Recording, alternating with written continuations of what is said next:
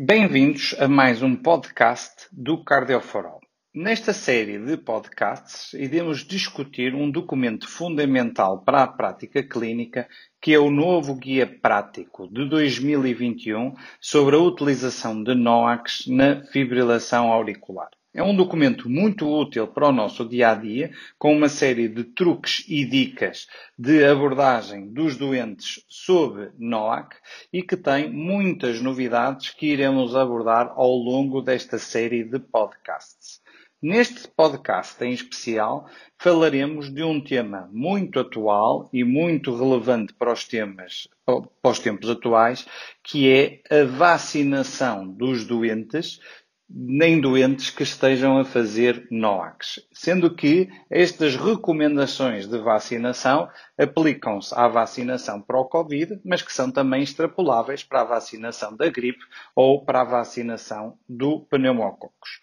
E este guia prático traz-nos cinco dicas fundamentais para a prática clínica na vacinação do doente que está a fazer NOACs. Antes de irmos a elas, recordar que a administração desta vacina, por exemplo, do Covid, é uma vacinação intramuscular e, portanto, recomendam-se estas cinco medidas simples de aplicar na prática clínica.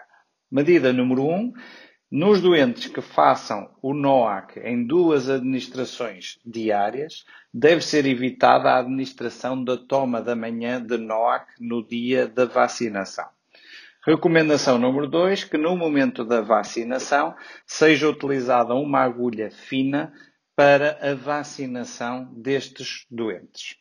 Terceira recomendação, depois da vacinação, fazer uma pressão no local da administração durante 2 a 5 minutos após a injeção para evitar o risco de hematoma. Quarta e quinta recomendação, nos doentes que fazem NOAC em uma administração diária, evitar que a toma do NOAC aconteça nas primeiras três horas após a vacinação, portanto, se necessário, atrasar um pouco a toma do NOAC, e naqueles que fazem duas administrações diárias, retomar, não tomar a, a toma da manhã e depois fazer a toma da noite, conforme está recomendado. E, portanto, são medidas muito simples que podemos aplicar no nosso doente que vai ser vacinado e que faz de base terapêutica com NOAC. Sabemos que os riscos são baixos, mas estas cinco medidas simples podem ajudar a impedir desconforto para os nossos doentes. E, portanto, este era o tema deste podcast. Fica então o desafio para continuar a seguir os podcasts do Cardiofarol, sendo que esta série de podcasts sobre o guia prático de NOACs na fibrilação auricular teve um apoio independente da Pfizer para a sua realização.